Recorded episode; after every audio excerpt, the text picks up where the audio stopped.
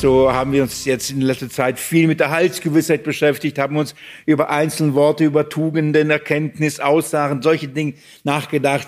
Ich muss sagen, auf den ersten Blick, äh, als ich mir den Petrusbrief angeschaut habe, wusste ich nicht, dass all das auf den Tisch kommt und der Herr uns das alles bereithält. Und, und so ähm, ist es für mich ebenfalls in diesem Abschnitt, in diesem dritten Teil von die, in dem ersten Kapitel, in dem Abschnitt Verse 12 bis 21, in dem wir jetzt über die Quelle des Glaubens reden, geht's mir genauso. Und ähm, wir haben angefangen, die Verse 12 bis 15 zu studieren und, ähm, und da sind schon so viele Dinge, ähm, die mir Freude gemacht haben oder Freude machen, weil sie eben äh, wieder in Richtungen uns bewegen, uns Themen und Bibelstellen ähm, uns aufzeigen, auf die ich sonst nicht gekommen wäre. Und das ähm, möchte ich da heute euch auch wieder hineinnehmen oder in den folgenden Bibelstellen.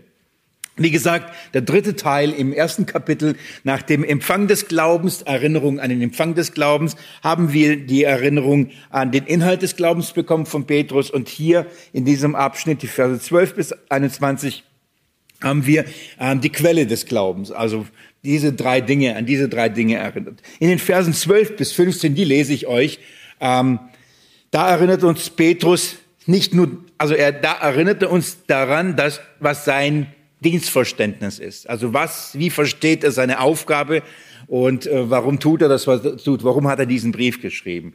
Und das, da geht es eben um die, die Erinnerung. Ich lese Vers 12 und bis 15 erstmal heute. Deshalb will ich Sorge tragen, euch immer an diese Dinge zu erinnern obwohl ihr sie wisst und in der bei euch vorhandenen Wahrheit gestärkt seid. Ich halte es für recht, solange ich in diesem Zelt bin, euch durch Erinnerung aufzuwecken.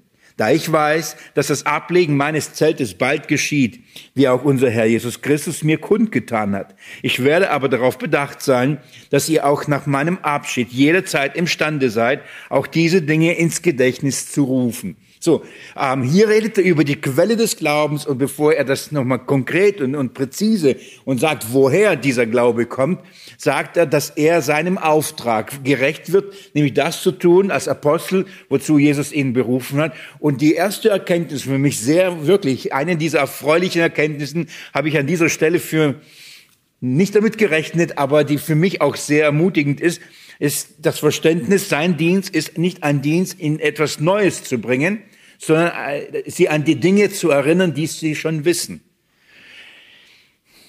Immer wieder ähm, spreche ich mit Geschwistern und oder habe das Gefühl, mich oft für meine Wiederholung zu rechtfertigen. Und dann sagen sie mir, nein, Wille, Wiederholung ist wichtig. Und das weiß ich auch. Ich weiß, dass es wichtig ist. Aber dann, trotzdem hat man immer das Gefühl, man muss sich dafür rechtfertigen. Und ich, spätestens hier ist mein Herz zur Ruhe gekommen. Denn Menschen können dir oft sagen, ja, das ist gut so und das ist wichtig und, und die sagen das Richtige. Aber wenn das Wort Gottes dir sagt, dann kommst du zur Ruhe. Und das ist, das, das hat's bei mir bewirkt. Ich, ich weiß das. Ich weiß, dass Wiederholung wichtig ist. Ich weiß, dass ähm, Erinnerung für uns wichtig ist, für unser Glaubensleben. Das weiß ich. Ich weiß es aus meiner eigenen Erfahrung. Ich weiß es, weil Menschen das mir bestätigen. Ich weiß selbst, äh, dass ich bestimmte Predigten gerne äh, anhöre oder bestimmte Bücher noch einmal lese. Und ich weiß nicht, wie oft habe ich dieses Buch schon gelesen. Ja, so immer und immer und immer wieder. Und es ist wichtig, dass ich mich an diese Wahrheit immer und immer wieder erinnere. Das weiß ich. Ähm, aber in dem Moment, wo Gott es dir bestätigt, der Geist Gottes zu dir redet und sagt, Willi, es ist gut, Wiederholung ist wichtig. Und das Wort Gottes spricht zu einem, dann, dann mögen alle Menschen das gesagt haben. Dann ist es Wahrheit. Die mögen sogar das Richtige gesagt haben. Dann, dann ist es Stärkung.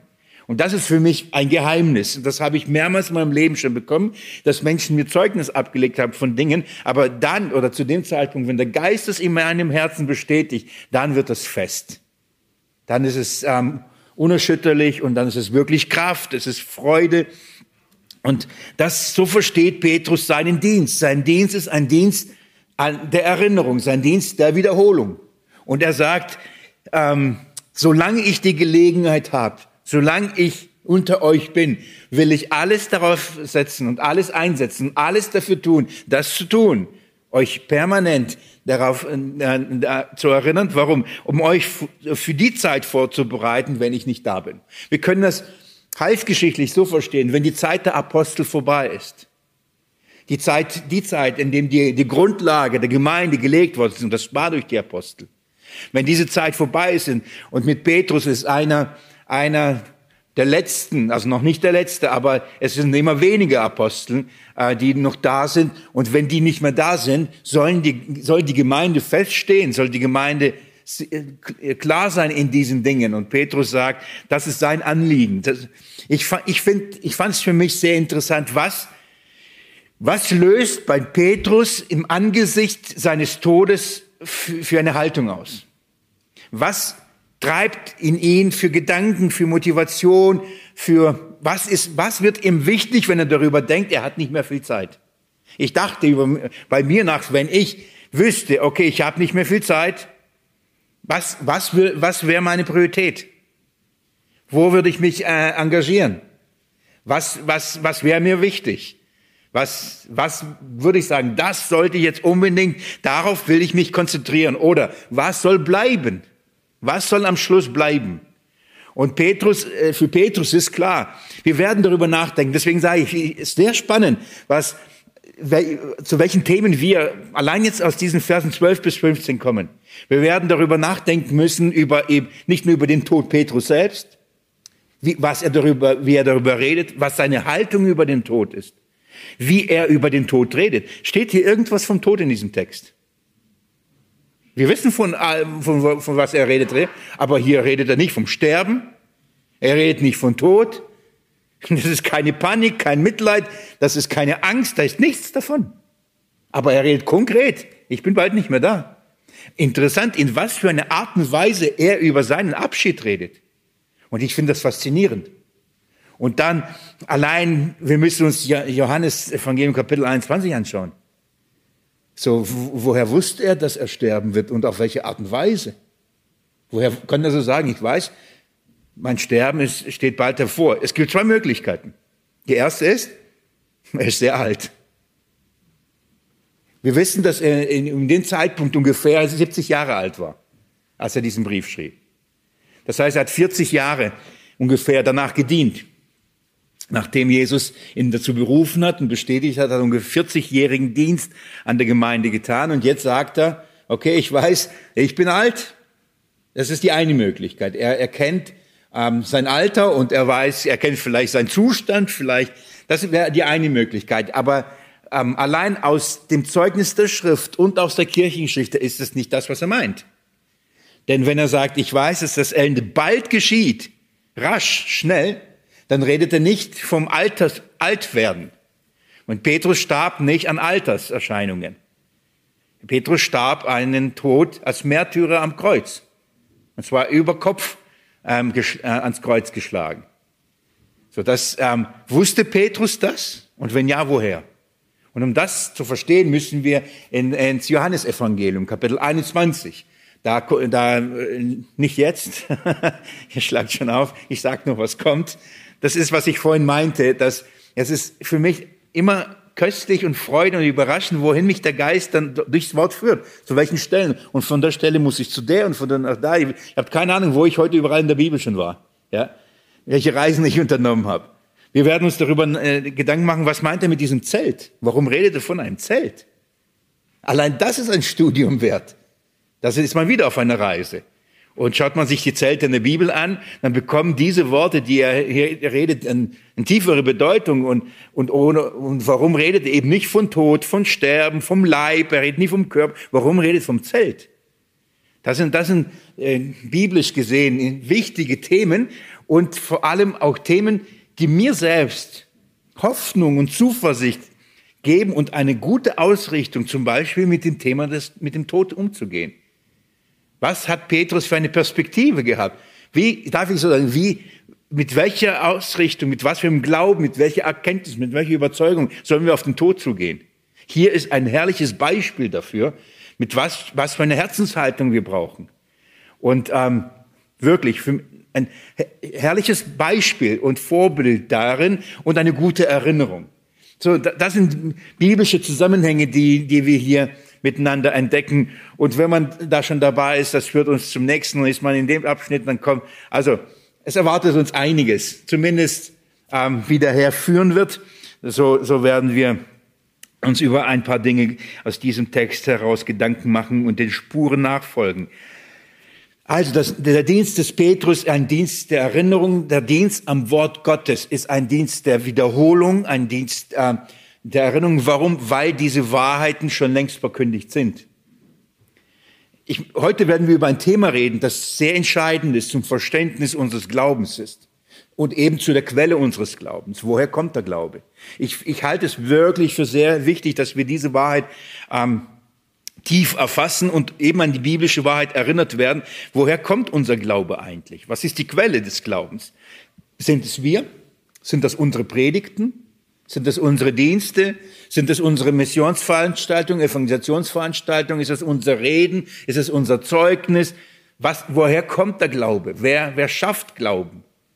Das ist ein sehr wichtiges Thema.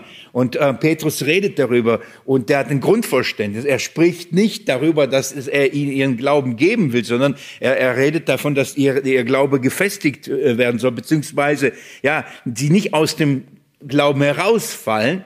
So, es ist, die Quelle des Glaubens ist nicht Petrus.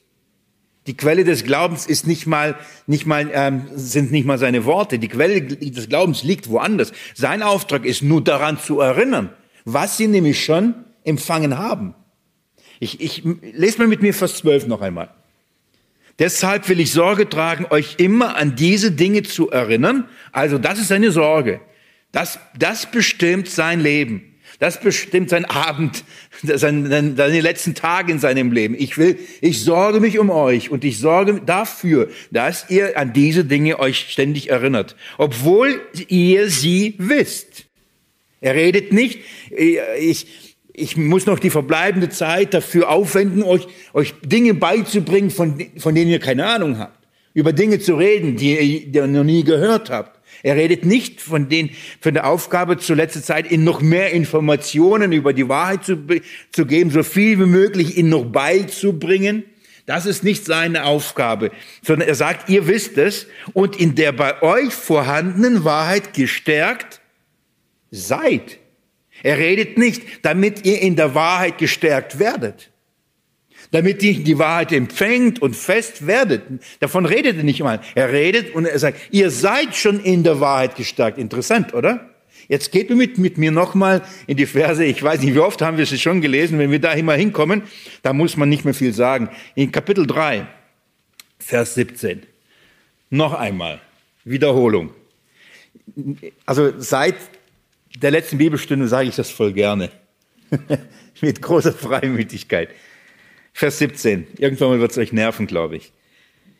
Da ihr Geliebte es nun vorher wisst, er redet wieder davon, dass sie etwas wissen. Da ihr es vorher wisst und nicht nur, weil Petrus es ihnen geschrieben hat. Dieses Wissen ist bei ihnen vorhanden. Da ihr es vorher wisst, so hütet euch, dass ihr nicht durch den Irrwand der Ruchlosen, das sind die Irrlehrer, die in Kapitel 2 und die falschen Lehren, die in Kapitel 3 beschrieben werden, durch den Irrwand der Ruchlosen mit fortgerissen werdet und aus eurer eigenen Festigkeit fallt. Das heißt, um aus einer Festigkeit rauszufallen, muss sie vorher da sein. Also spricht Petrus zu ihnen. Und das ist, das ist eine, eine wichtige, eine gute Erkenntnis. Er redet nicht zu solchen, die keine Ahnung haben. Er redet nicht zu solchen, die schwanken oder nicht gefestigt sind und muss sie festigen. Das ist noch nicht mal die Arbeit. Dann würde ich sagen, ja, es ist notwendig zu wiederholen. Der Test ist nicht gut gelaufen. Ich glaube, wir müssen noch ein paar, ein paar Runden drehen. Wir sind ein paar Prüfungen, ein paar, äh, ein paar Tests haben wir nicht bestanden. Er redet nicht zu solchen, wo man sagt, wo der Bedarf offensichtlich ist, dass man wiederholt. Er redet von solchen, die eigentlich gefestigt sind. Und da könnte man doch meinen, warum denn? Ich weiß es doch. Ich, ich habe es doch verstanden. Ich, ich habe doch das Wissen und die Erkenntnis. Wieso noch mal eine Runde drehen? Und Petrus weiß, wenn man es nicht wiederholt, fällt man raus. Wir kennen, wir kennen selbst als Kinder sein, als wir mal Kinder waren und wir kennen unsere Kinder. Wieso soll ich das noch einmal machen? Ich kann das doch schon. Oh, wie oft muss ich die Buchstaben, in Russland muss ich alles schön ausmalen. Je ins Eck, nach unten, rechts, dann wieder. Das war noch an, also da habe ich anders schreiben gelernt. Und weh, ich habe etwas nicht ausgemalt. nicht exakt. Ich kann's doch, wieso soll ich es nochmal machen? Ich kann's doch. Mach's noch einmal. Und oft denke ich so darüber nach, dass, dass wir meinen, wenn wir etwas haben, dass wir etwas erkannt haben, oder dass selbst wenn wir in diesen Dingen fest sind, sagen, okay, danke, jetzt war's. Die Schrift lehrt, Petrus weiß um seine Aufgabe und er sagt, wenn wir diese Dinge nicht wiederholen, dann sind wir schnell wieder draußen aus dieser Festigkeit. Also nur weil bestimmte Dinge bei uns klar sind, heißt nicht darüber, wir sollen nicht mehr darüber reden. Nur weil bestimmte Dinge klar sind, heißt nicht, ähm, nicht mehr darüber nachdenken. Wir sollen, das heißt, diese Wahrheiten sollen permanent in unserem Denken vorhanden sein. Wir müssen uns permanent mit diesen Wahrheiten beschäftigen. Und nicht damit wir fest werden, damit wir fest bleiben. Das ist die Intention von Petrus, fest bleiben. Weil ihr wisst, er redet davon und sagt, ihr wisst und diese bei euch vorhandene Wahrheit gestärkt. Der Apostel Paulus hat genau das gleiche Verständnis. Wenn ich so seine Briefe lese und das, was er an Erkenntnis preisgibt, denkt, wie viel hat dieser Mann gewusst? Aber wenn er seine Briefe schrieb, hat er genau das Gleiche. Selbst wenn er die Gemeinden nicht besucht hat. Nehmen wir mal an, als Beispiel, die Gemeinde in Rom. Er hat sie noch nicht besucht gehabt. Geht mal mir kurz in den Römerbrief, ich zeige euch das. Schaut mal in Römer Kapitel 15, am Ende von diesem herrlichen Brief, mit was für eine Abhandlung über das Evangelium. Jeder weiß, von was ich rede. Es ist wahrscheinlich die kompakteste, die umfangreichste Zusammenfassung des Evangeliums. Und Paulus schreibt es an eine Gemeinde, die er persönlich nicht kannte. Und somit stellt er sich mit diesem Brief ihnen vor und bereitet sein Kommen nach Rom vor um dann von ihnen aufgenommen und weitergeleitet zu werden. Er will ja weiter na, durch Europa und bis nach Spanien kommen. Aber schaut mal in Kapitel 15, Vers 14 und 15, was er am Ende von diesem Brief schreibt. Ich bin aber, meine Brüder, euch selbst im Blick auf euch überzeugt, dass auch ihr selbst volle Güte seid, erfüllt mit aller Erkenntnis er, er kennt sie nicht. Er, er kennt die einzelnen Leute vom Hörensagen, von Briefen. Ähm, aber die Gemeinde an sich selbst. Und er spricht von ihnen und sagt, ich weiß, ihr seid voller Erkenntnis. Also, Paulus, warum dann 15 Kapitel schreiben? Also, warum so intensiv, so ausführlich? Und wir, wir lesen, warum er so schreibt voller Güte seid, erfüllt mit aller Erkenntnis, fähig auch einander zu ermahnen. Also, weil ihr so viel wisst, könnt ihr auch einander da parakalen, ermahnen, trösten, bitten, einladen. Also ihr seid in der Lage, diesen Dienst zu tun. Und dann sagt er, warum er aber das tut. Vers 15. Ich habe aber zum Teil etwas kühn geschrieben. Das ist schön. Also, ich, ich habe zum Teil etwas, zum Teil habe ich so geschrieben, als ob es den Eindruck erwähnen könnte, ihr habt keine Ahnung. Als ob ich euch jetzt belehre und ich bin der Lehrer und ihr versteht nicht, was ich sage. Als ob ihr zum ersten Mal all diese Wahrheiten hört. Ich habe ich hab zum Teil so geschrieben, es könnte den Eindruck erwecken, dass ihr denkt, hey Paulus, glaubst du, wir wissen das nicht? Und schaut mal, was er dann sagt. Ich habe zum Teil zum Kühn geschrieben, um euch zu erinnern. Wegen der mir von Gott verliehenen Gnade. Das heißt, das ist mein Dienst weil Gott mich dazu berufen hat, diesen Dienst zu tun. Das ist die Gnadengabe, von der er spricht, die ihm gegeben ist. Und er sagt, ja, ich habe zum Teil so geschrieben, aber das äh, hat ein Ziel. Und der Römerbrief hat welches Ziel? Erinnern. Es ist ein höchst interessanter Gedanke. An wen ist die Bibel geschrieben? Wer soll sie lesen? Aber natürlich alle Menschen, ist klar, gell? Wozu ist die Bibel geschrieben? Uns zu erinnern. Aber wen kann man erinnern? Der, den, der das weiß. Ich will es scharf formulieren. Die Bibel ist für Gläubige geschrieben, nicht für Ungläubige. Ich weiß das. Nur haben wir ein anderes Verständnis von Gläubigen und Ungläubigen. Andersrum, ich werde euch das heute zeigen. Diejenigen, die Kinder Gottes sind, die werden das Wort hören oder lesen. Und wisst ihr, was passieren wird? Sie werden an die Wahrheit erinnert. Sie werden sagen, stimmt. Und wisst ihr, das begegnen wir immer wieder, dann sagen Menschen, Willi, Also wirklich, ich, ich könnte jetzt vorlesen, mein E-Mail-Account durchgehen und euch zig mir E-Mails vorlesen von Geschwistern, die mir schreiben. Als ich die Predigten hörte, Bibelstunden, habe ich gedacht, ja genau, das habe ich schon, schon so viele Jahre geglaubt, aber ich habe es noch nicht gehört. Ich habe mir das schon so lange gedacht, aber ich habe mir gedacht, vielleicht bin ich da falsch. Ich habe das in meinem Herzen schon so lange gehabt, aber ich habe noch nie jemand gehört, der das mir bestätigt hat. Und auf einmal, ja genau, das ist doch, das ist doch, das habe ich doch schon lange in meinem Herzen. Das ist doch schon lange mein Verständnis gewesen. Und wie oft höre ich das, dass der Geist schon lange vorher im Herzen gelehrt hat, bestätigt hat, und dann später die Predigt oder das Bibellesen kommt auf einmal, ja genau. Und man wird an diese Dinge erinnert, andersrum bestätigt darin.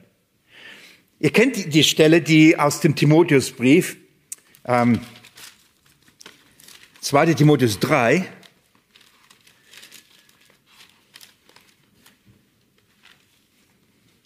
Vers 16.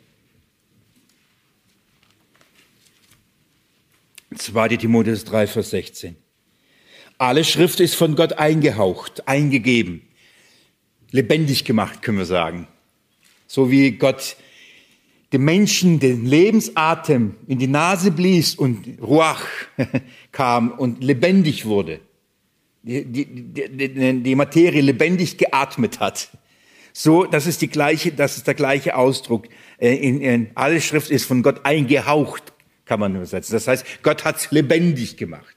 Ein herrliches Zeugnis über die, äh, über die Inspiration der Schrift. Und dann sagt er, von Gott eingegeben und nützlich zu Lehre, zu Überführung, zu Zurechtweisung, zu Unterweisung in der Gerechtigkeit, damit wer? Der Ungläubige, der Götzendiener, der Sünder, der Gottferner, steht nichts davon da. Damit wer? Damit der Mensch Gottes richtig sei, für jedes gute Werk ausgerüstet. Für wen ist die Schrift eingehaucht worden? Für den Menschen? Gottes.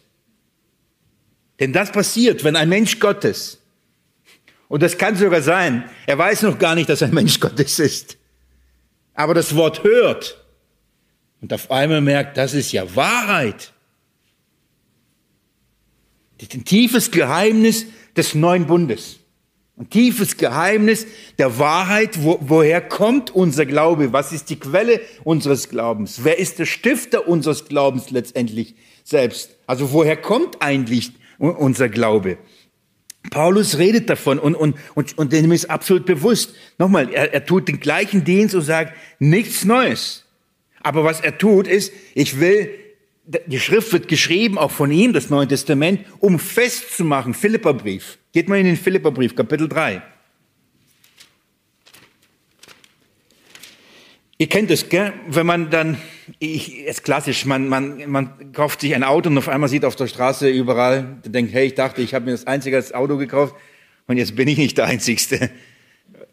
Man, man denkt, man ist als Einzige schwanger und auf einmal denkt, ja, alle sind schwanger und man bekommt Augen für diese Dinge. Und so ging es mir, als ich diesen Gedanken in der Schrift entdeckte, dass es, dass die Schrift zu Wiederholung, zu, zu, zu Festi, also ja, zu, äh, zu, zu Erinnerung da ist, dann, dann auf einmal denke ich, ja stimmt, da stimmt, Paulus hat das doch auch da geschrieben und auf einmal merkt man, das ist voll davon, von diesem, von dieser Wahrheit, ähm, wieder mal geredet und nicht aufgeschlagen. Philipper 3, Vers 1 möchte ich euch vorlesen. Übrigens, meine Brüder, freut euch im Herrn. Wie oft hat Paulus das in diesem Brief gesagt? Das ist schon sehr oft, oder? Freut euch, aber mal sage ich, freut euch, freut euch im Herrn, freut euch, freut euch. Paulus, wir wissen's. Und wisst ihr, was der Paulus dann sagt? Lest mit mir. Euch öfter dasselbe zu sagen, das ist schön. Er weiß, wenn Sie nachdem den Brief gelesen haben, wenn Sie ganz schön oft, ganz schön oft freut euch gelesen haben.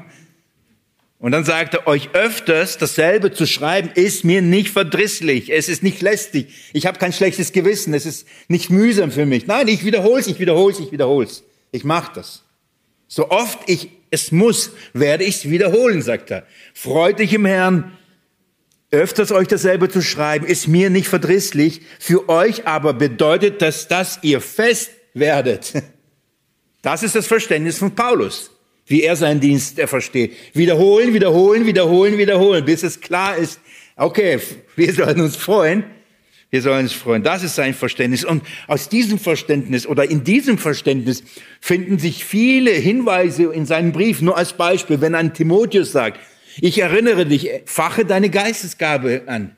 Er sagt, du weißt es. Du, ich sag dir nichts Neues, aber ich erinnere dich nur, nur, schau zu, dass die Gabe, die dir gegeben ist, du nicht brach liegt. Schau zu, dass du sie verwendest, dass du sie einsetzt. Und, und in dieser Weise erinnert Paulus immer wieder die jungen Brüder mit ihren Gaben zu dienen, die Gott ihnen gegeben hat. Immer wieder ist es notwendig, daran zu erinnert zu werden. Als er an die Thessalonicher schreibt, über die Wiederkunft Jesu, zweiter Thessalonicher Brief, müsst ihr nicht aufschlagen, das sind jetzt so ein paar Beispiele, um die geht's jetzt nicht. Deswegen, wenn wir nämlich die aufschlagen, dann kommen Fragen und die will ich heute nicht beantworten. Und, und dann redet er darüber und sagt, was die Wiederkunft Jesu äh, äh, betrifft, ihr wisst doch schon, ich erinnere euch doch, ihr habt, wir haben doch darüber schon geredet, ihr, ihr habt doch dieses Wissen, der Tag des Herrn kommt nicht, es sei denn und so weiter. Ihr habt dieses Wissen. Was ist los? Wieso seid ihr auf einmal aus der Festigkeit des Glaubens rausgefallen? Nur weil irgendeiner einen Brief geschrieben hat, nur weil irgendeine Geisterscheinung hat oder sonst irgendeiner kommt und sagt, hör, Jesus ist schon gekommen?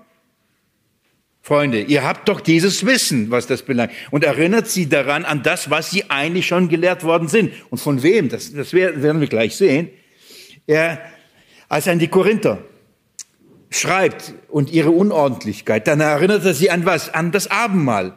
Und, und erinnert daran, was das Abendmahl, welchen Zweck das Abendmahl selbst hat. Das ist ein Gedächtnismahl, was nichts anderes bedeutet, als sich immer wieder daran zu erinnern. Nicht als ob wir jedes Mal die Erlösung neu entdecken, äh, die äh, durch, äh, immer wieder aufs Neue durch das gerettet werden. Nein, es ist, solange so zu meinem Gedächtnis, vergesst es nicht, erinnert ihr euch. Und wir haben, wir an diesem Ort haben einmal im Monat diese Erinnerung, die ist notwendig. Mindestens, mindestens einmal im Monat sollen wir immer und immer und immer wieder das, ähm, uns daran erinnern. Und wir, es, wird, es ist uns nicht verdrisslich. Ja, wir haben kein schlechtes Gewissen dabei und sagen, oh, nicht schon wieder Abendmahl feiern. Es ist gut, dass wir es tun. Wir wollen es so oft tun, bis er wiederkommt. Wie lange sollen wir die Dinge wiederholen? Offensichtlich. Wie lange sollen wir die Grundlagen des Glaubens wiederholen? Bis er wiederkommt, bis es nicht mehr notwendig ist. So lange wollen wir in diesen Wahrheiten bleiben und diese Wahrheiten wiederholen. Also in dieser Weise, im gleichen Verständnis wie Paulus, wie Petrus, in Apostel der Heiden, Apostel der Juden, im gleichen Verständnis taten sie ihren Dienst. Ein Dienst der Wiederholung, ein Dienst der Erinnerung an die Wahrheiten. Warum? Weil ihnen genauso bewusst war, diese Dinge sind bei ihnen schon vorhanden. Und woher wussten sie so? Das ist so ein tiefes Geheimnis und so auch ein tröstliches Geheimnis. Und für jeden Diener Gottes ist das ein befreiendes Geheimnis. Weil dann begreift man, dass, nicht man sich, nicht, dass man nicht selbst die Quelle des Glaubens ist. So, es, es, es liegt, ich kann niemanden von euch Glauben schenken. Ich kann von niemanden von euch äh, Wahrheit offenbaren. Niemanden von euch Erkenntnis geben. Liegt außerhalb meiner Verfügung. Manchmal vergessen das Prediger. Und sie denken, dass, wenn, dass es an ihnen liegt. Und wenn sie ein falsches Wort gesagt haben, vielleicht nicht so gut gepredigt haben, vielleicht weiß was ich, dann wird, wir Menschen sind nicht die Quelle des Glaubens. Unsere Aufgabe ist zu erinnern, das können wir gut oder schlecht machen. Denn wenn wir nicht erinnern, wie, an was sollen die, Gläubigen erinnert werden? Unsere Aufgabe ist nicht Glauben wecken, unsere Aufgabe ist an den Glauben zu erinnern. Und wo, woher wissen wir? Hier, das werden wir sehen. Petrus geht nämlich diesen Weg. Offenbarung von Gott, Schrift. Das ist ja das, was, wie, wie die Verse im zweiten Petrusbrief aufgebaut haben. Woher haben, woher kommt dieser Glaube? Und woher können wir wissen, dass es, dass es wahr ist? Wo können wir es nachlesen? Und darum ist dann die Rede von der Inspiration, denn alle Schrift ist von Gott eingegeben. Und in dieser Art und Weise wird Petrus auch die Inspiration der Schrift bestätigen. Aber das heißt nichts Neues, sondern die Wahrheit ist bei ihnen vorhanden. In welcher Art und Weise? Warum? Und jetzt möchte ich an diesem Punkt mit euch wirklich, das ist schon fast ein Exkurs, aber der bleibt beim Thema. Wir sind hier im Petrusbrief, einen, einen wichtigen Aspekt des neuen Bundes äh, besprechen, der, ja, ich, ich sage es mal negativ, der oft missverstanden wird und aufgrund dessen auch falsche Rückschlüsse sogar gezogen werden. Ich zeige sie euch, was ich damit meine. Zuerst mal, lasst mal, äh, lasst oder geht mit mir in 1. Johannesbrief wieder. In dem waren wir ja in letzter Zeit öfters in Bezug auf die Heilssicherheit, die wir, äh, Heilsgewissheit, die wir anhand von diesem Brief untersucht haben, wie wir zu einer Heilsgewissheit kommen können haben wir da schon einiges gelesen. In diesem Zusammenhang spricht Johannes auch über eine wichtige Wahrheit. Und zwar redet er ab Vers, Kapitel 2, ab Vers 20.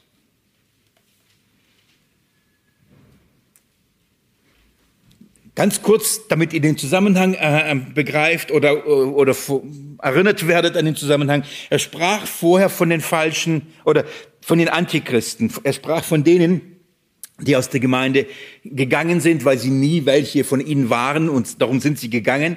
Also er redet, er sprach kurz vor, die, die den Leib Christi verlassen haben und dadurch offenbart geworden sind, wer sie eigentlich sind. Sie sahen so aus, als ob sie wirklich Gläubige sind, aber über die Zeit äh, und über das Verlassen und äh, des Evangeliums, und hier geht es nicht um eine Ortsgemeinde, nicht, dass wir das falsch verstehen. Nun, nicht, dass weil jemand aus der Ortsgemeinde geht, oh, der ist Antichrist. Das wäre so sowas von fatal. Sondern die Wahrheit, Christus, das Evangelium verlassen. Darum geht's. Dem Evangelium den Rücken zukehren. Und das zeigt sich natürlich in der Hass gegenüber den Geschwistern und, und, und, und, wie an all diesen Beweisen, die er im Johannesbrief aufschreibt. Aber jetzt schreibt er von denen, von denen er überzeugt sind, dass sie nicht solche sind. Er redet von denen, von denen sagen kann, ihr, ich schreibe euch damit, ihr wisst, ihr seid Kinder Gottes. Und guckt mal, was er zu ihnen sagt, Vers 20. Und ihr habt die Salbung. Von welcher Salbung redet er hier? Vom Heiligen Geist. Das ist die Verheißung, die Salbung des Kommen des Geistes. Wir, wir lesen das gleich im Johannesevangelium noch mal kurz quer. Aber hier heißt, und ihr habt die Salbung von dem Heiligen. Das ist eine andere Umschreibung. Und ihr habt den Heiligen Geist. Und dann sagt er, warum ist das ihm so wichtig? Ihr habt den Heiligen, die Salbung von, von dem Heiligen und habt alle das Wissen. Das ist, das ist ein Geheimnis. Das ist eine Wahrheit. Ein, das ist Schrift. Die Schrift sagt, wer den Geist Gottes hat, hat was? Das Wissen. Ist das nicht herrlich? Die Quelle des Glaubens ist wer? Der Geist Gottes die Quelle des Verständnisses, der Erkenntnis, woher kommt es? Aus, aus uns? Na, das sei ferne. Aus dem Prediger? Das sei ferne. Aus den Menschen? Das sei ferne. Woher kommt es? Durch die Salbung. Ein Kind Gottes wird vom Heiligen Geist gelehrt, in die Wahrheit geleitet. Die, das Wissen bekommen wir durch den Heiligen Geist. Er ist es, der uns die Erkenntnis gibt. Vers 21, schaut mal, wie er dann in gleichen Worten wie Paulus, wie, Pe wie Petrus darüber spricht. Übrigens, als er diesen Brief schreibt, ist er der letzte Apostel. Das ist der letzte Posten. Und er weiß zu diesem Zeitpunkt wahrscheinlich sehr gut, dass ähm, Petrus schon gestorben ist. Dann schreibt er Vers, 1, Vers 21, ich habe euch nicht geschrieben, weil ihr die Wahrheit nicht kennt, sondern weil ihr die Wahrheit kennt und wisst, dass keine Lüge aus der Wahrheit ist und so weiter. Und dann redet er über diese, über die Dinge, über die Gewissheit der Rettung, über die Antichristen, über all die, er sagt, ich sag euch nichts Neues, gell? Ihr seid in dieser Wahrheit alle schon gelehrt worden. Ihr habt alle schon das Wissen. Warum? Habt alle Bibelschule besucht. Habt alle einen Master gemacht. Habt alle eure stille Zeit gemacht und habt mindestens dreimal die Bibel durchgelesen. Nein, ihr habt die Salbung in. Was für eine Verheißung, was für eine Wahrheit. Wir kennen die Wahrheit, weil der Geist in uns wohnt. Weil der Geist in uns wohnt. Schaut mal in, in, in, in Vers 27. Und ihr, die Salbung, die ihr von ihm empfangen habt. Von wem? Wir wissen, wer uns den Geist gegeben hat, oder? Wer uns mit dem Heiligen Geist getauft hat? Wer uns bei unserer Wiedergeburt im und durch den Heiligen Geist dieses Wunder vollbracht hat, dass wir zum Glauben kamen, dass wir den Herrlichen erkannten, dass wir die Wahrheit verstanden, dass wir begriffen haben, Jesus ist Gott, Mensch geworden. All diese Dinge für, für jeden Menschen total unverständlich, ein Ärgernis oder eine Dummheit oder eine Torheit oder Nutzlosigkeit oder sonst irgendwas. Und wir glauben das, wir erkennen das, wir verstehen das, als ob so offensichtlich und wir sagen, ja, wie kann man daran nicht glauben? Oder? Wie oft habt ihr euch schon mal, wieso, wieso, wieso glauben die nicht? Das ist doch so klar. Man liest, das ist selbstverständlich. Das ist doch so logisch. Mir geht's oft so, dann lese ich und denke, schwarz auf weiß, allein dieser Vers müsste doch reichen, um all die Diskussionen, die jetzt kirchengeschichtlich so lang geführt werden, um es im Keim zu ersticken. Warum diskutiert man, wenn es hier allein in diesem Vers schon so klar steht? Aber es ist nicht klar. Für dich und mich ist es klar. Warum? Denn ihr habt die Salbung. Denn der Geist Gottes wohnt in uns und leitet uns in alle Wahrheit. Und ihr, die Salbung, die ihr von ihm empfangen habt, Vers 27, bleibt in euch. Geht nicht. Das heißt, ein fortwährender Unterricht. Gut? Die Bibelstunde hört nicht um bald auf. ich weiß nicht, was sie aufhört. So meistens Stunde, Stunde elf. ihr habt die Salbung und ihr habt nicht nötig, dass euch jemand belehre. Ja, sage mal. Dann denkt ihr, was machen wir hier alle? So, warum machen wir Bibelstunden, oder? Willi? Gerade an deinem Ast gesägt. Deinen Dienst abgeschafft. Weil meine Aufgabe eine, eine ist, über die ich mich echt glücklich fühle, weil ich sie schon lange ausübe, ich muss mich wiederholen. Das ist die Aufgabe. Erinnerung, Wiederholen. Gelehrt seid ihr. Ich muss euch nur an das erinnern, was ihr schon wisst. Wisst ihr, was Geheimnis oder wisst ihr, wann ich sehe, äh, andersrum, ich sehe in, in manchen Augen der Kinder Gottes, wenn wir über das Wort Gottes nachdenken, wo dieses Geheimnis oft greift. Das bedeutet nicht, wo ich es nicht sehe, passiert es nicht.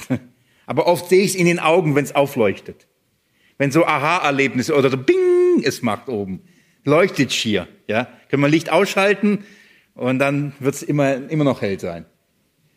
Und ich glaube, es in dem Moment, wenn der Geist Gottes in euch diese Wahrheit gelehrt hat und ihr hier seid, unter anderem oder woanders auch, das ist an jedem Ort, wo das Wort Gottes verkündigt wird, und der Geist oder und der Lehrer, der Prediger, der Pastor, der Älteste, das wiederholt, was der Geist in das Herz der Menschen hineingelegt hat. Wenn das das, das Gleiche ist, dann sitzt man da und auf einmal macht, ja genau. Wenn das, heute matcht, wenn das zusammenpasst, wenn, die, wenn, die, wenn das Zeugnis Geistes in deinem Herzen das gleiche ähm, Zeugnis wie, wie des Lehrers ist, der durch den gleichen Geist diese Wahrheit bestätigt, dann passiert dieses Geheimnis. Und man kann da sitzen in einem Gottesdienst, in einer Bibelstunde, in einer Jugendstunde, Kinder- und Sonntagsschule, wie auch immer. Und man hört die gleiche Wahrheit, die man schon kennt, aber sie ist köstlich. Wenn der Geist es einen bestätigt, dann ist egal, ob das schon eine alte Wahrheit ist. Wenn der Geist sie uns neu bestätigt, dann ist es für uns neu schön, oder nicht? So geht's mir. Und wie gesagt, solche Momente sehe ich ab und zu, wenn auf einmal so Ding, und ich weiß, das weiß er schon lange. Abgesehen davon haben wir schon oft darüber geredet. Das ist ein Geheimnis. Wirklich, das ist ein Geheimnis des neuen Bundes. Der eigentliche Lehrer, der eigentliche Rabbi ist der Geist selbst, ist Christus selbst, ist Gott selbst, der seine Kinder lehrt. Das ist so herrlich. Nur darum gibt es die Gemeinde noch. Nur darum gibt's Erkenntnis noch. Nur darum gibt's Verständnis noch. Nur darum gibt's ein Fortschreiten im Glauben. Wenn es auf Menschen an, äh, allein die Tatsache, nach 2000 Jahren, wer würde noch wissen, was Wahrheit ist? Wie viel würde von dieser Wahrheit übrig bleiben? In meinem Studium, in einem, in einem, in einem Fach ging's um theologische Ausbildung und dann ging's darum, wie wir wissen, vermitteln und wie wir, wie wir Wissen aneignen und wie Wissen weitergegeben wird, tradiert wird. Und dann hat äh, der Prof da so eine, eine, so eine Art eine Wasseruhr aufgezeichnet und hat gesagt, es funktioniert folgendes. Am Anfang ist, ist es so breit, da ist es noch, das ist, da ist man noch direkt an der Wahrheit. Und dann wird es immer weiter, weiter, weiter, weitergegeben und das wird, das wird immer komprimierter, es wird immer ähm, zusammen, mehr zusammengefasst, mehr zusammengefasst, mehr zusammengefasst. Und das, was am Ende dann äh, rauskommt, ist dann die komprimierteste Art und Weise, dann tröpfelt es da so ein bisschen runter. So, je länger die Zeit vergeht, umso weniger ist, ist man nah an dem eigentlichen Geschehen, an den eigentlichen Zeugen, an, der, an den eigentlichen Fakten und so weiter. Das ist wissenschaftliches Verständnis von Informationsweitergabe. Das heißt, wenn ich heute unterrichte, dann lese ich die, die, die mal über die Wahrheit geredet haben, die mal darüber gesagt haben, die mal Luther zitiert haben, die mal Luther erlebt haben und dann Luther selbst vielleicht, ja. So, und dann komprimiert sich. Und das, über diese Dinge sprachen wir im Kontext von theologischer Ausbildung. Und da habe ich rebelliert. Und das war immer wieder, ich sage, wo ist der Geist in dieser ganzen theologischen Ausbildung? Wo ist das Wissen und das Vertrauen von dieser Wahrheit, von diesem neuen Bund? Ihr werdet alle vom Heiligen Geist gelehrt werden. Wir haben nicht eine Konzentration, Zusammenfassung von Wissen, das, das 2000 Jahre zurück ist. Wir haben keine Ahnung darüber und fragen uns, wie viel davon ist noch Wahrheit? Wenn es auf die menschlichen Lehrer, Geschichtsschreiber, Tradierer ankommt, ja, verstehe ich. Aber wir haben einen Lehrer, der der gleiche ist, der war, der ist und der kommt, der dasselbe ist und die Wahrheit aus erster Quelle. Ist das nicht der Hammer? Die Quelle des Glaubens. Wir bekommen den Glauben aus erster Quelle. Noch nicht mal von Hören sagen. Aus erster Quelle. Ihr habt die Salbung in euch und darum habt ihr all das Wissen. Und das weiß Petrus, die sind gelehrt in diesen Dingen. Sie wissen über das Evangelium. Gott hat ihnen gesagt, was, wie der Empfang des Evangeliums vonstatten ähm, gegangen ist. Er hat ihnen sie gelehrt, was der Inhalt des Glaubens ist. Das ist das Werk des Geistes, ist seine Aufgabe, die Gläubigen in diese Wahrheit zu leiten. Und Petrus sagt, ich muss euch nur daran erinnern. Und so oft erinnern, dass ihr es eben fest habt. Aber ihr wisst doch diese Wahrheit. Nichts Neues. Das ist ihnen bekannt. Geht mit mir äh, ins Johannesevangelium, ganz kurz. Johannesevangelium Kapitel 14. Nur als Beispiel, Vers 26. Manchmal, ich sage das in aller Demut, ich sage das in aller Demut und nicht Überheblichkeit. Gott sorgt dafür, dass ich mich nicht überhebe. Deswegen habe ich die Freimütigkeit zu sagen. Manche äh, kommen Leute auf mich zu und sagen, wieso, wieso haben wir nicht so einen Prediger? Ihr versteht, wenn ich das sage, nicht, dass ich etwas von mir halte. Oder bei einem Dienst, ah, oh, wir haben nicht so einen Prediger. Und dann denke ich, das liegt doch A nicht an mir, aber was ihr habt, den Geist. Wenn es auf mich ankommen würde, Katastrophe.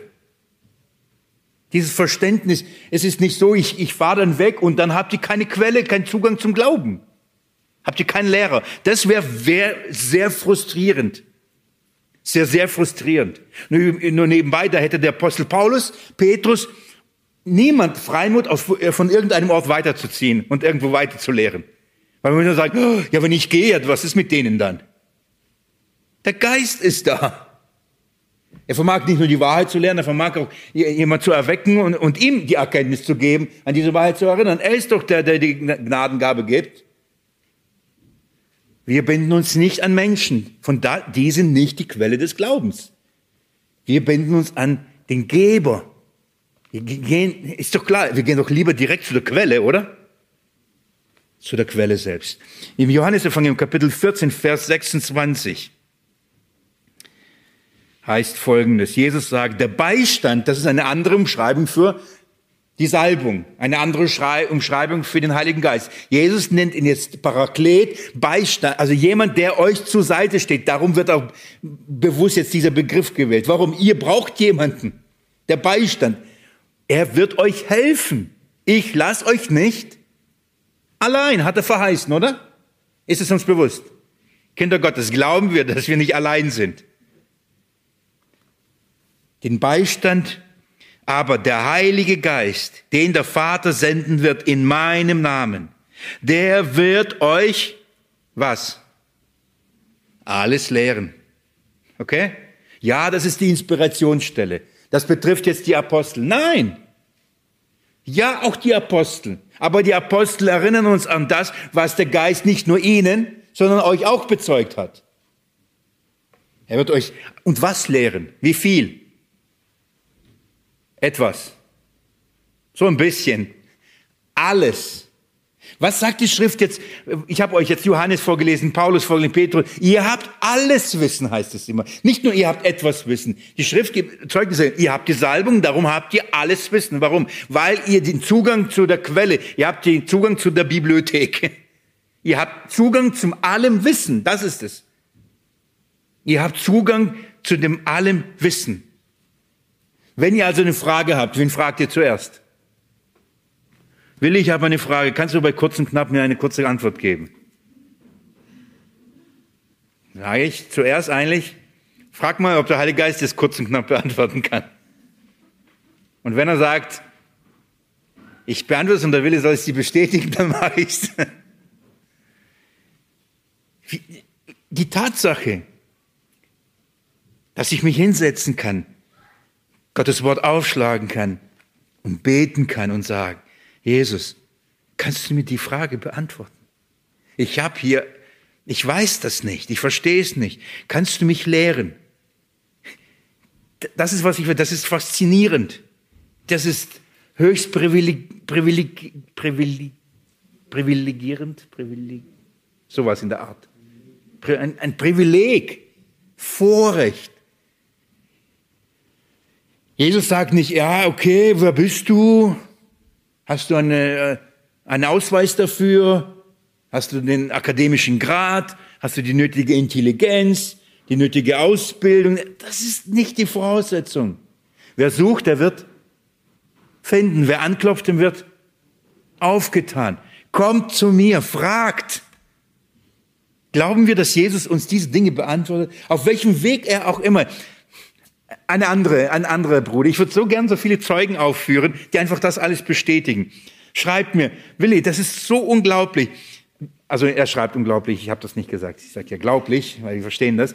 Und er sagt, ich, meine Fragen werden gerade permanent beantwortet. Ich habe eine Frage, ich stelle sie an Jesus, dann höre ich eine Predigt und dann, und dann ist die Antwort da.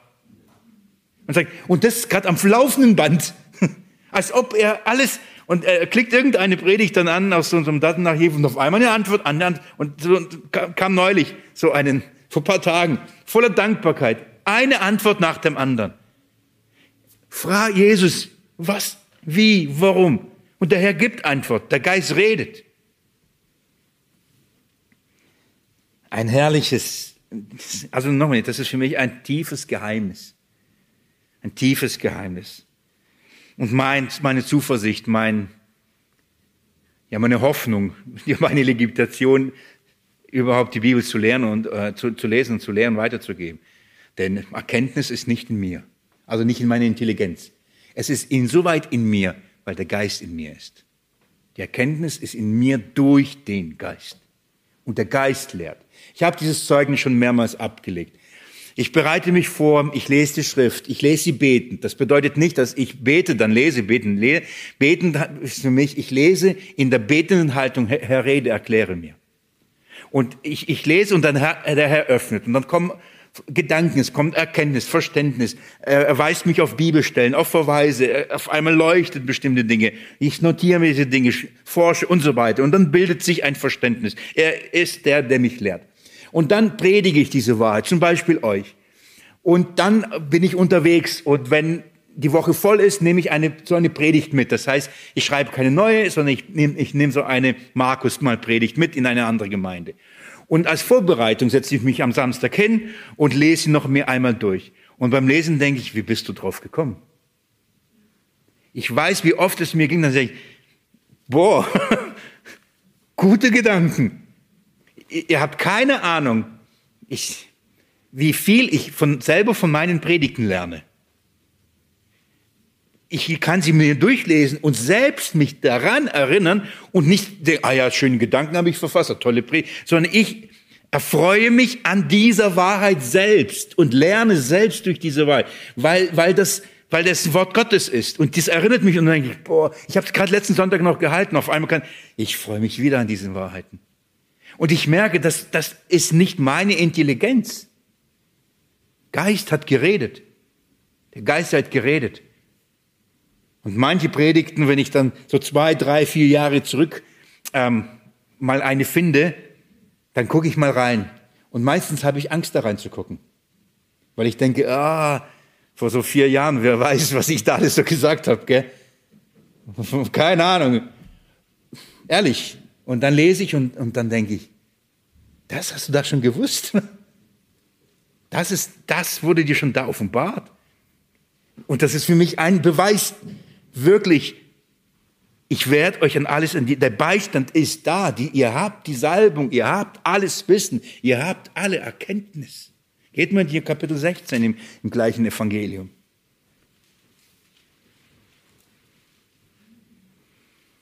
Ich lese ab Vers 5, jetzt aber gehe ich hin zu dem, der mich gesandt hat. Und niemand von euch fragt mit, wohin gehst du?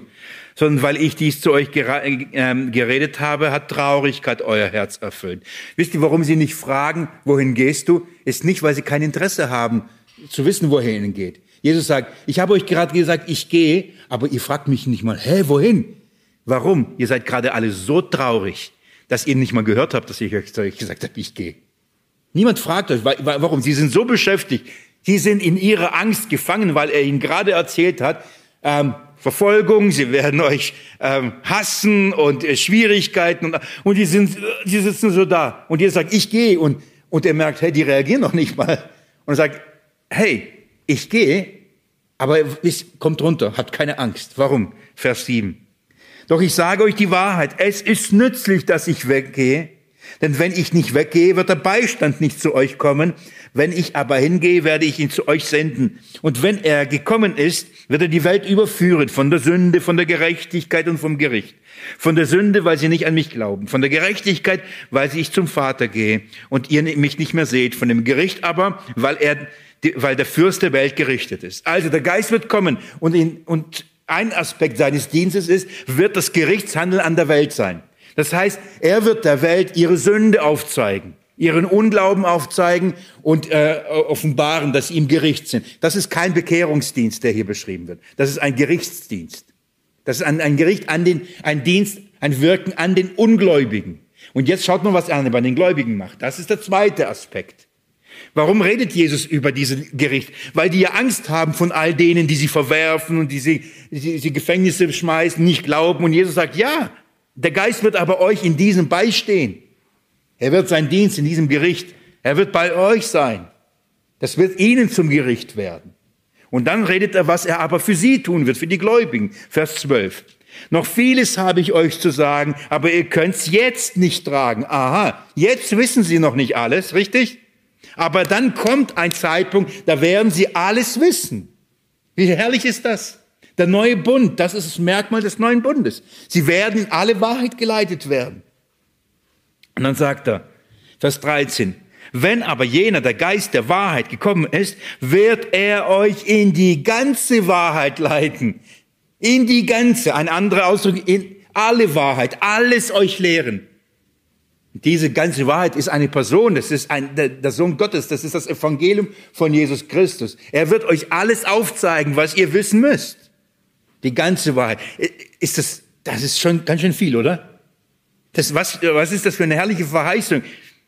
Du hast die Verheißung von Jesus, dass du die ganze Wahrheit wissen kannst, wissen sollst, wissen wirst. Dazu ist, er hat er versprochen, den Geist zu senden, der uns in diese Wahrheit leitet. Und Vers, Vers ähm, 13 heißt es, denn er wird nicht von sich selbst reden, sondern was er hören wird, wird er reden. Und das Kommende wird er euch verkündigen. Er wird mich verherrlichen, denn von den meinen wird er nehmen und euch verkündigen. Das heißt, der Geist wird das sagen, was Jesus sagen, was Jesus sagt. Lehre wird der Geist lehren. Und was, von was wird er reden? Von dem Kommenden. Was noch alles geschieht. Eine, was für eine herrliche Verheißung, der Zusicherung, dass wir den Geist haben. Die, in dieser Weise lehrt die Schrift, dass, dass eben die Folge des neuen Bundes bedeutet, von Gott selbst gelehrt sein. Ich gib, gib mir noch ein, zwei Minuten und ich fasse das äh, ein bisschen noch zusammen. Ähm, wenn, weil wir schon im Johannes-Evangelium sind und wir die Zeit zum Sparen in Kapitel 6 kurz zurückblättern. In Johannes Kapitel 6. Vielleicht, ich schaue, welche Bibelstellen ich jetzt noch herauspicke. Und die anderen fasse ich noch kurz zusammen. In Johannes Kapitel 6 ist ein sehr wichtiger Abschnitt, ein sehr zentraler Abschnitt in Bezug auf diese Wahrheit. Ähm, wer versteht das Wort Gottes? Wer, wer ist es, der Jesus erkennt? Wer ist es, der in die Wahrheit geleitet wird? Und Jesus sagt etwas Entscheidendes in Vers 44. Er sagt, niemand kann zu mir kommen, wenn nicht der Vater, der mich gesandt hat, ihn zieht. Und ich werde ihn auferwecken am letzten Tag. Es steht in den Propheten geschrieben, und sie werden alle von Gott gelehrt sein. Jeder, der von dem Vater gehört und gelernt hat, kommt zu mir. Wer ist, wer, wer kommt zum Glauben?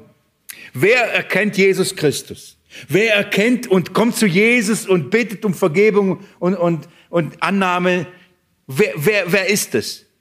Der Mensch selbst aus seiner eigenen Intelligenz, seinem Verständnis, seinem Ringen nachdenken. Jesus sagt offensichtlich, niemand kommt zu mir, es sei denn, er wird vom Vater gelehrt werden.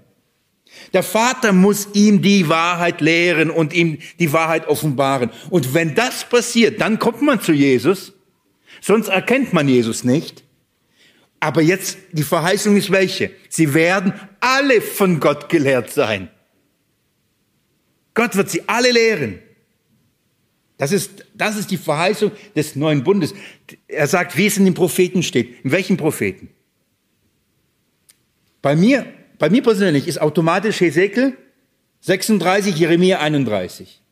Aber das ist nicht, worauf äh, Jesus hier Bezug nimmt. Das ist Jesaja 54.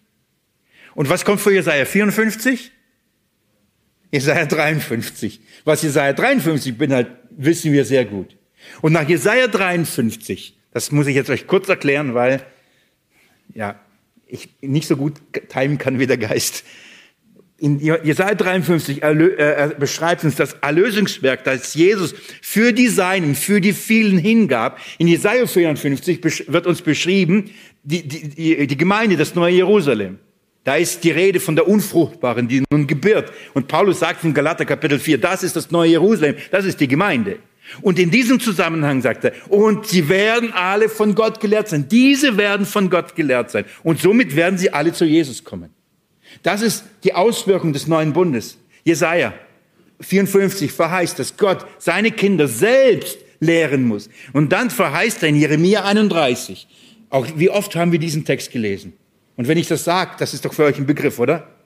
Da ist die Verheißung des neuen Bundes. Was ist ein Merkmal des neuen Bundes? Und da wird keiner den anderen lehren und sagen, er kennt den Herrn.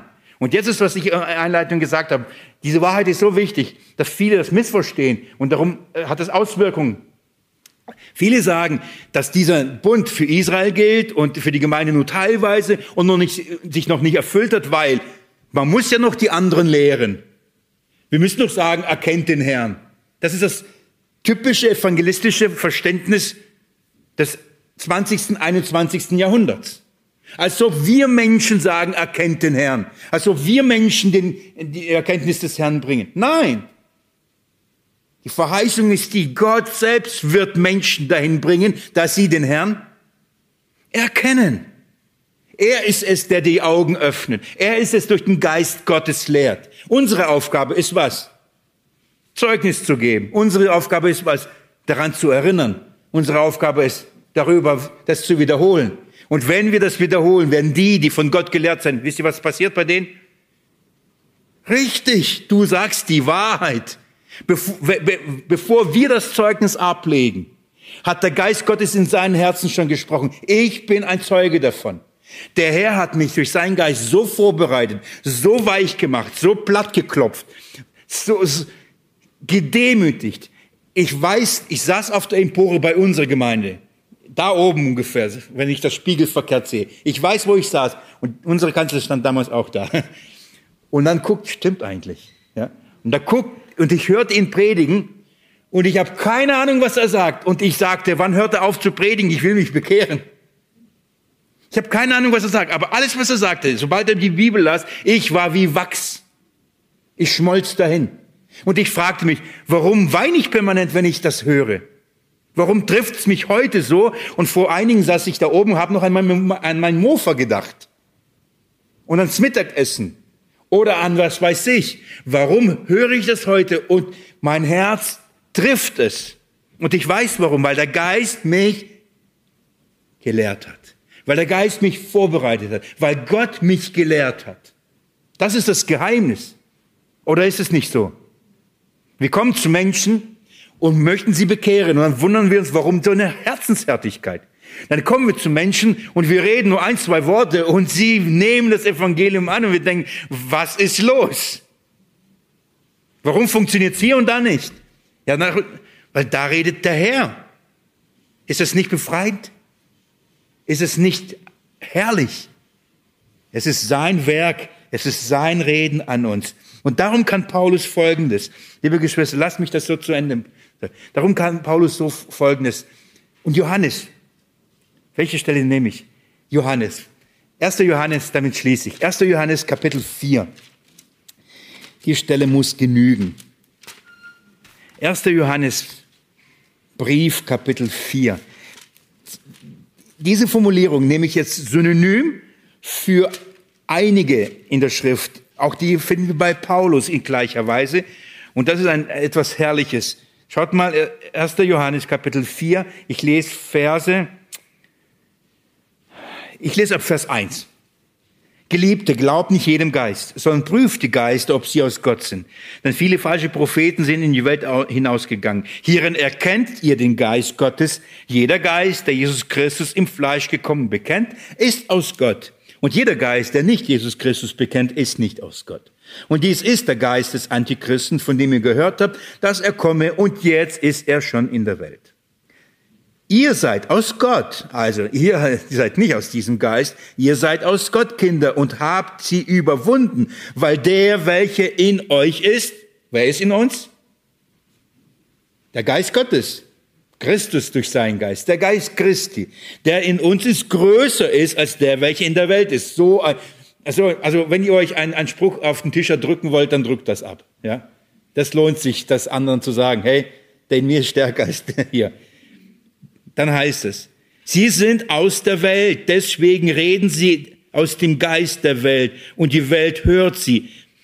Wir sind aus Gott. Wer Gott erkennt, hört uns Wer nicht aus Gott ist, hört uns nicht.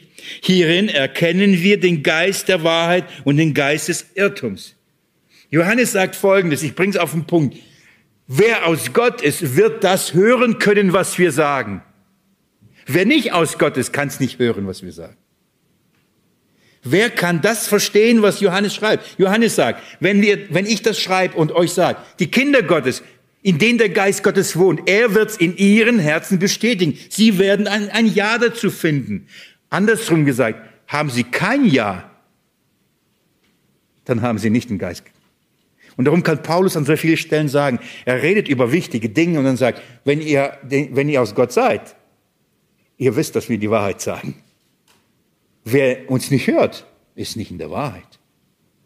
Es ist so offensichtlich, dass der gleiche Geist, der, der ähm, diese Wahrheit verkündigt, die, die Wahrheit, die die Apostel äh, die Gemeinde daran erinnern. Und dann sagt der Apostel Paulus, wenn diese Wahrheit bei euch nicht einen Widerhall findet, dann, dann habt ihr nicht den Geist Gottes in euch. Andersrum, jeder, der aus dem Geist Gottes ist, wird diese Wahrheit annehmen und diese Wahrheit bejahen können. Der Geist Gottes wird in dir dieses Zeugnis geben. Und ich hoffe so sehr, dass wenn wir über das Evangelium von Jesus Christus, und ich rede jetzt nicht über praktische Predigten, über Dinge, Impfung, ja, nein, all diese Dinge. Darüber rede ich nicht. Wenn wir über das Evangelium von Jesus Christus reden und du ein Kind Gottes bist, wirst in dir ein Ja finden. Der gleiche Geist wird dir das bestätigen. Und das wird für dich zu einer Erinnerung sein. Sag ich, das ist wahr. Ja, das glaube ich. Und jetzt, um das Ganze nochmal zusammenzufassen, und wenn das so ist, dann bist du ein Kind Gottes. Und so wird deine Heilsgewissheit weiter bestätigt. Du kannst diese Dinge nicht glauben, wenn du nicht aus Gott bist. Ich telefoniere gerade jeden Tag mit einem jungen Mann. Er ist krank, depressiv, Schizophrenie wurde ähm, diagnostiziert und ähm, hat Panikattacken, zweifelt an, an, an seiner Erlösung. Und ich frage ihn, ich frage ihn einfache Dinge. Wer ist Jesus? Was er glaubt? Und dann sage ich, das kannst du nicht glauben, wenn du nicht ein Kind Gottes wärst. Wenn der Geist Gottes dich das nicht gelehrt hat, du könntest das mir das Zeugnis nicht ablegen. Dann bete ich mit ihm am Telefon und dann höre ich, wie er zu Jesus redet. Ich sage, du könntest nicht zu Jesus so beten, wenn der Geist Gottes nicht in dir wäre. Ja, meinst du wirklich? Ja, ich meine das. Eine Stunde, eine halbe Stunde später ruft er wieder an. Wieder Angst. Ein Dienst der Wiederholung. Ich sage ihm das so oft, so oft es notwendig ist. Amen. Ich bete.